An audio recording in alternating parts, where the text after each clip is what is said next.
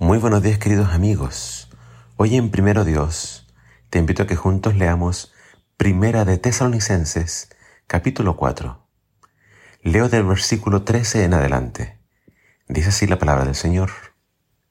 Hermanos, no queremos que ignoren lo que pasa con los que mueren, para que no se pongan tristes, como esos otros que no tienen esperanza.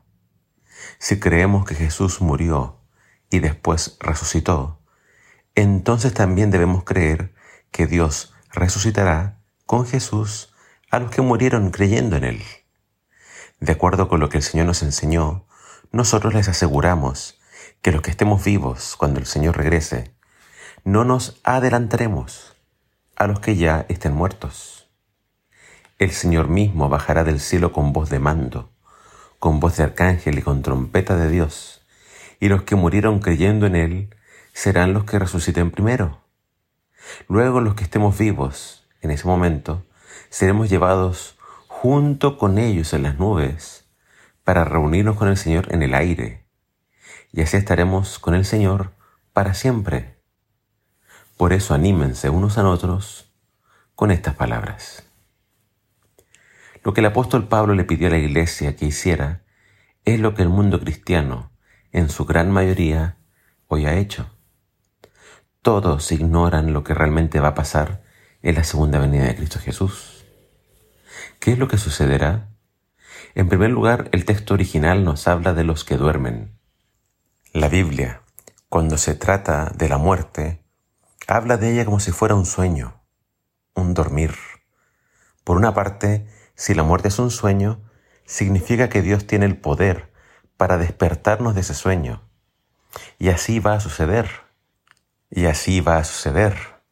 Cuando Cristo venga, dice que Él hará sonar la trompeta de Dios. Y Jesús mismo, con voz de mando, ordenará que las tumbas se abran y llamará a que sus hijos salgan de ahí, despierten, tal como lo hizo frente a la tumba de Lázaro. Lo hará en su segunda venida. Jesús vendrá a buscar a los suyos, y si están en el sepulcro, ese no será un impedimento para que ellos despierten para encontrarse con su Salvador. Si los muertos están durmiendo en el sepulcro, esperando a ser resucitados, eso significa que no están en el cielo. La creencia popular sigue siendo un engaño de Satanás, señalando que al morir uno se va directamente al cielo. Pero no es lo que enseña la Biblia.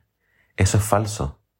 Todos los que han muerto, por más buenos que hayan sido, todos están esperando a ser despertados. Todos están esperando la resurrección. Por eso la Biblia dice que los muertos nada saben. Ellos están en el sepulcro y no tienen conciencia de cuánto tiempo ha pasado ni de qué está pasando con nosotros. Por eso también la Biblia condena el consultar a los muertos, porque los muertos están durmiendo, están descansando y no pueden ser despertados sino hasta que Jesús regrese. Los muertos no despertarán, sino hasta que Jesús regrese. No se puede interactuar con ellos, están durmiendo. Eso es lo que enseña la Biblia. Los muertos nada saben.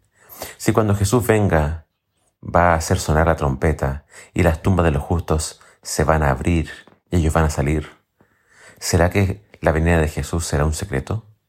No, el rapto secreto que también lamentablemente es muy enseñado, no es bíblico.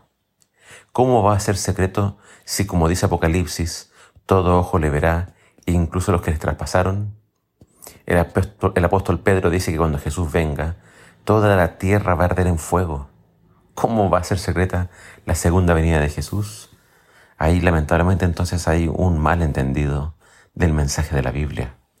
La segunda venida de Cristo impactará al mundo, los justos se regocijarán, los pecadores buscarán donde esconderse, le pedirán a las piedras y a las montañas que caigan sobre ellos y los escondan del que viene las nubes de los cielos.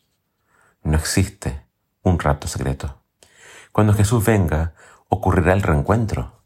Los que resuciten y los que estemos vivos para el regreso de Jesús, juntos seremos llevados al cielo.